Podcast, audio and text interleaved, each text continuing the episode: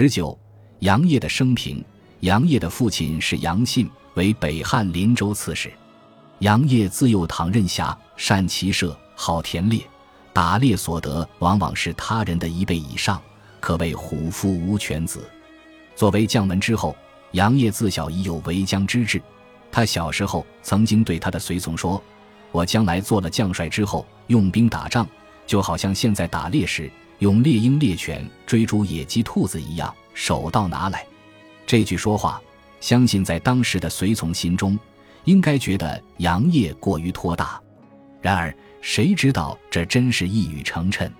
据《宋史·杨业传》记载，杨业若官是刘崇为保卫指挥使，若冠是二十岁左右。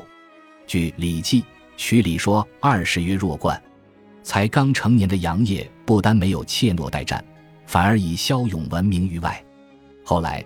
更因为屡立战功，累积千生至见雄军节度使。所谓英雄出少年，杨业所到之处，战无不胜，攻无不克，所以国人都称呼他为杨无敌。杨无敌之说，骤耳听闻，似乎有点夸张，但的确是《宋史》的真实记录。